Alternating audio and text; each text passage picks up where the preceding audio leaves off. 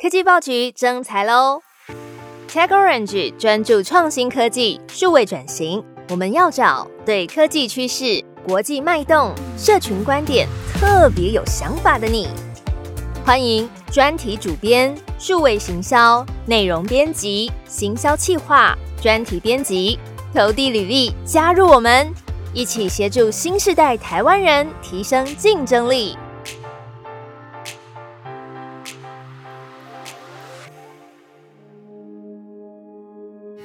全新一本会为你介绍全球的好书，我是戴季全，推荐世界的好书给你。我们一起用阅读来提升工作和个人的生活品质。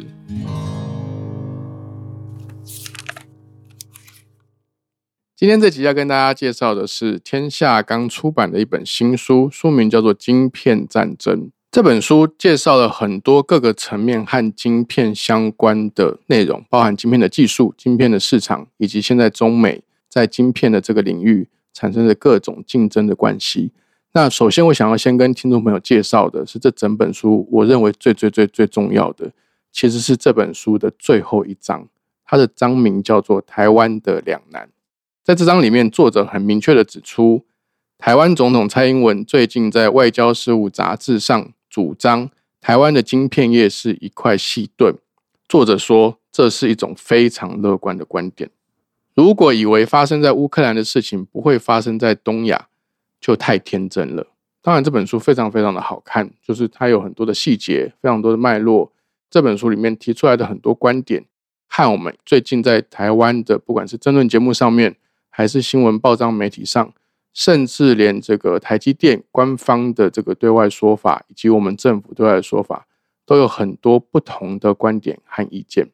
不管是晶片的制造、晶片的设计，甚至 AI 的发展，都跟台湾的经济、科技，还有台湾的安全息息相关。我在读这本书，读到最后这一章《台湾的两难》的时候，从疑惑、纳闷，有一点开始焦虑跟惊慌。我会觉得说，这个事情跟台湾息息相关，但为什么这么重要的一本书，却是由美国人来把它写出来的？似乎我们身处在台湾，并没有很正确的意识到。我们现在的处境有多危险，或是我们应该要做好什么样的准备来应付现况以及即将面临的挑战？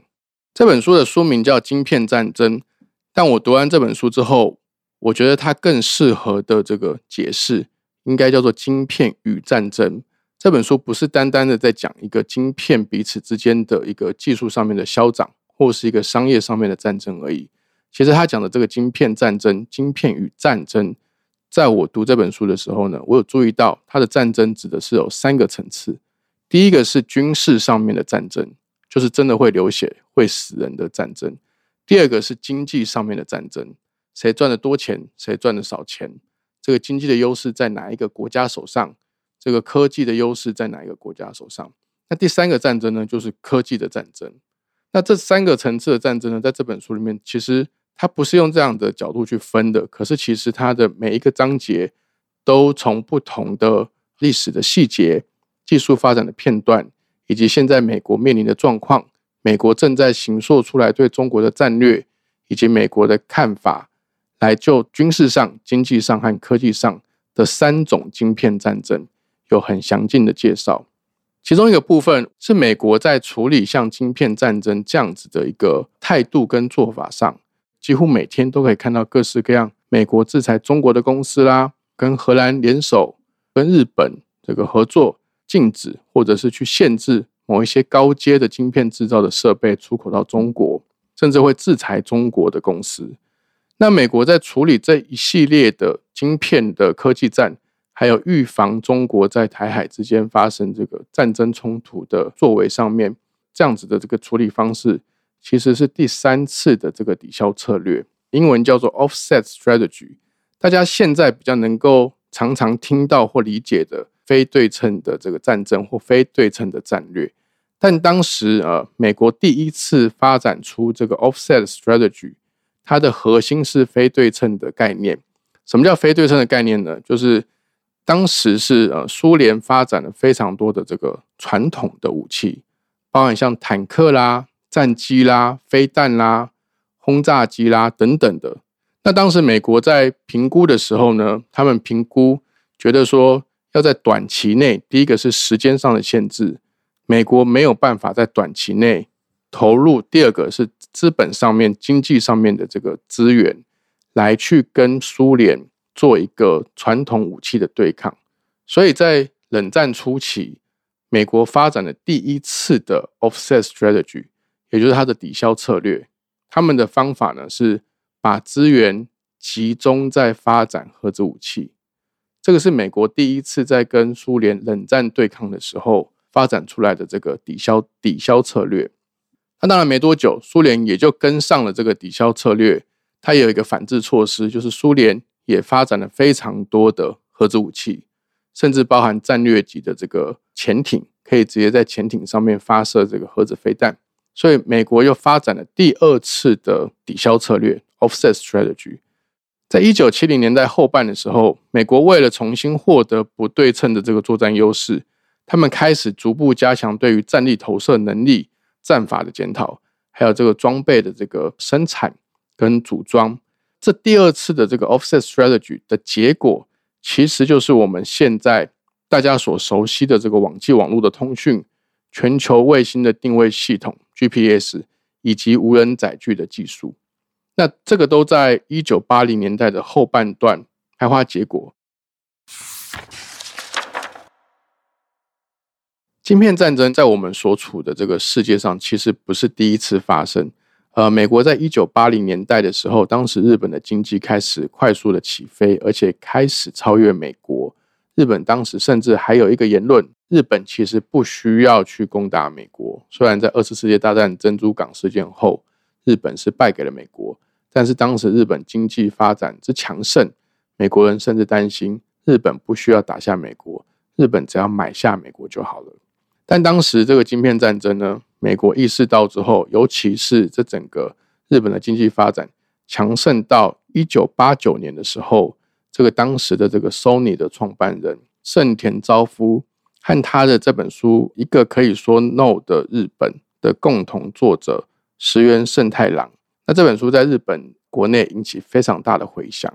那当时这本书呢，啊传到美国之后，美国的 CIA 在没有取得正式版权的情况下，私下的把它翻译成英文版，并且在 CIA 内部以及美国的政府内部快速的流传。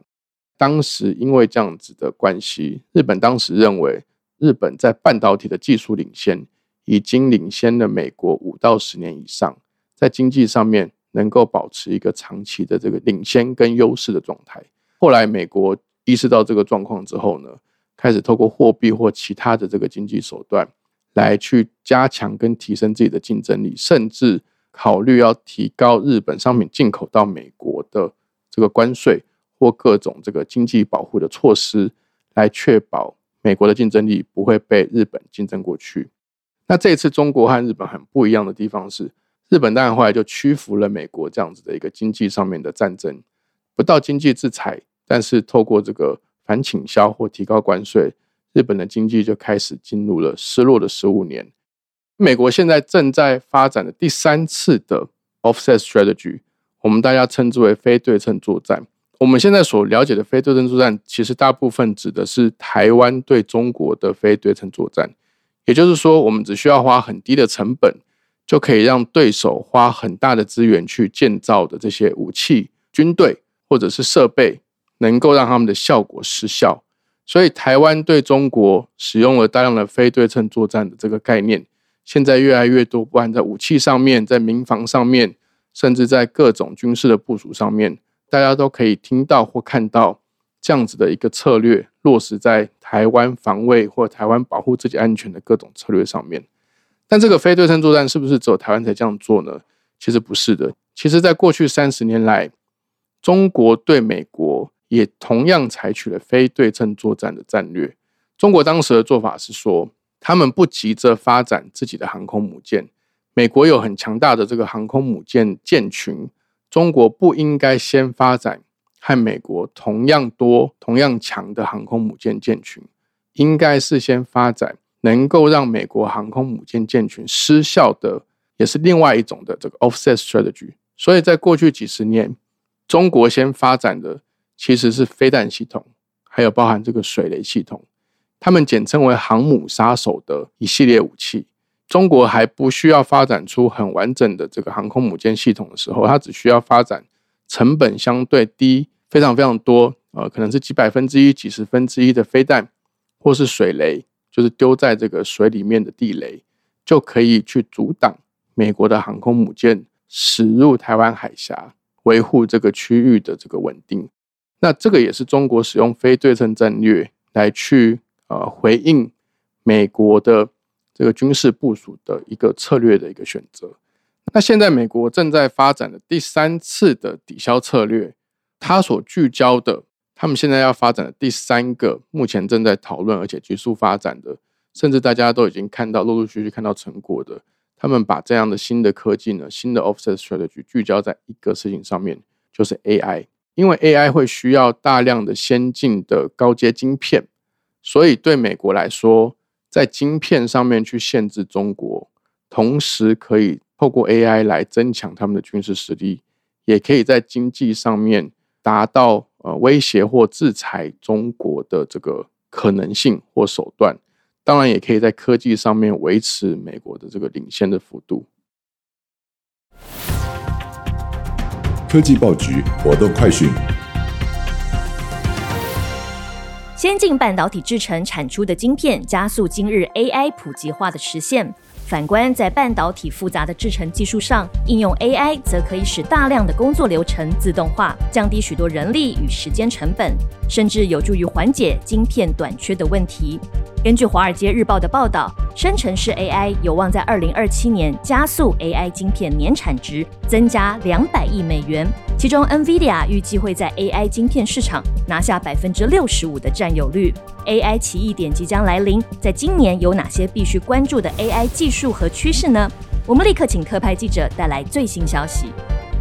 是的，根据 NVIDIA 提供的最新消息，在台湾时间三月二十到二十四号，即将举办二零二三年度 GTC 大会。NVIDIA 执行长黄仁勋与 OpenAI 共同创办人暨首席科学家伊利亚苏兹科维尔将在大会展开炉边对谈，分享对 AI 的最新见解与展望。而为期四天的 GTC 大会，有超过六百五十场特别活动、演讲和专家座谈会。对于如何打造新一代人工智慧系统，如何建立及部署大型语言模型，将有更深入的探讨。其中八场由台湾技术专家中文讲解的 Watch Party，可以让报名者及时和讲师互动、发问并讨论。现在透过科技报局的报名链接，在线上及时观看 NVIDIA GTC 二零二三的听众朋友，还可以抽 RTS 四零八零显示卡、Logitech 无线轻量化滑鼠、Google Chromecast 等多项独家好礼。AI 晶片攸关全球最关键科技的创新、商业模式与台湾的未来，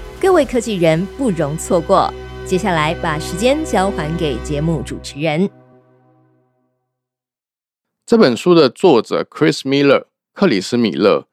克里斯米勒在塔夫兹大学的弗莱彻学院教授国际史。米勒教授他著有包含了《普丁经济学》等书，经常帮《纽约时报》《华尔街日报》《外交事务》《外交政策》《美国利益》等等的媒体撰稿。他在耶鲁大学有取得历史学的博士学位，也在哈佛大学取得了历史学的学士学位。米勒专长的是美国和俄国的历史。他在研究冷战的武力竞赛的过程中，发现半导体扮演的最为关键的角色，所以决定以晶片为题展开这个庞大的研究，横跨三大洲，采访的这个地点从台北到莫斯科，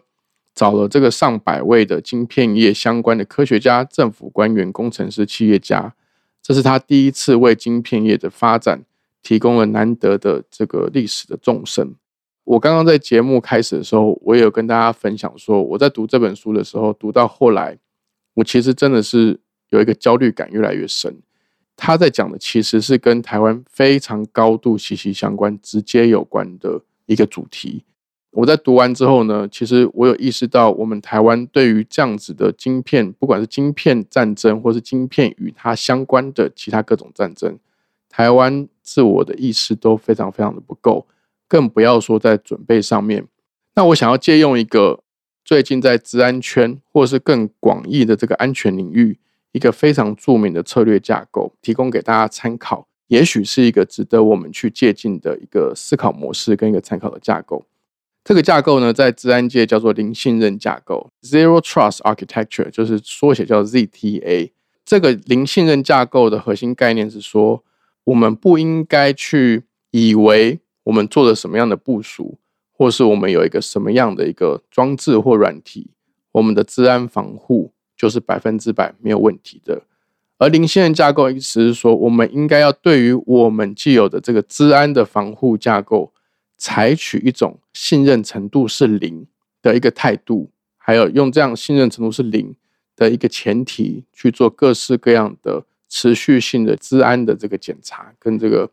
环节上面的补强，或者是对手产生了什么样的变化，或者是骇客有用什么新的手法来确保我们的这个治安防护能够在我们的能力范围内做到最好。我们有这个台积电，它是我们的护国神山，它是我们的细盾。但是如果说我们希望在未来可以有更长治久安，或者是未来有更安全的台湾，比较适合的做法，也许是借用治安界的这个领信任架构。我们不应该为了我们已经有的东西而感到放心，而是要假设，如果今天我们的细盾不存在了，那我们应该要做什么准备？我们当然希望台湾的晶片优势可以延续，我们当然也应该期待，我们也希望台湾不会发生战争。经济不会衰退，科技不会落后。但如果我们借由零信零信任的架构，我们应该要假设，如果台湾会发生战争，如果台湾会经济衰退，如果台湾的科技会落后，我们应该要做什么准备？这本书不管是军事上、经济上，或是科技上，在台湾的，尤其是这三个层面补上最关键的那一块拼图。听众朋友，如果感兴趣的话。可以好好的把这本书从头到尾的读完。最后，我还想要做一个重要的补充：现在的中国和日本不一样，现在的中国有比当时日本还要更大的国内市场，可以去发展自己的这个晶片自主性。这本书的作者在书里面也提到，台湾如果爆发战争或爆发灾难，总成本是以上兆美元计算的。可计算的量化其实就是全世界全球每年会损失三十七 percent 的运算力的产出。作者也说，这个代价比新冠疫情及封城造成的全球经济亏损还要惨烈。那这个是大家可以去关注的重点一个角度。但另外一方面，本来中国就已经有晶片自主或半导体自主的这个规划。目前美国对于中国这样的晶片封锁，不管是晶片制造的设备，还有高阶晶片的这个销售，都开始严厉的去封锁，让中国很难以取得这些高阶的这个 AI 晶片，或者是高阶先进晶片制造的这个产能。大家可以思考看看，中国会因为美国这样的封锁就放弃了呢，还是更加速下定决心要让自己的半导体和晶片自主化？请各位听众朋友，如果对节目有任何想法或是回馈，都欢迎留言让我知道。如果你觉得这期节目值得分享，当然也欢迎你分享给你的朋友，也不要忘了给我们留下五颗星的评价，让我和我们的团队都可以收到你们的鼓励。谢谢大家。全新一周是专属决策者的 Podcast 节目，以新观点、新格局出发，从正在发生的变化中，为您找到未来线索与领导趋势，创造全新世界。现在就订阅全新一周，Apple Podcast、Spotify、Google Podcast、KKBox、My Music、Amazon Music 都听得到，YouTube、Facebook、LinkedIn、MyBoom 也看得到哦。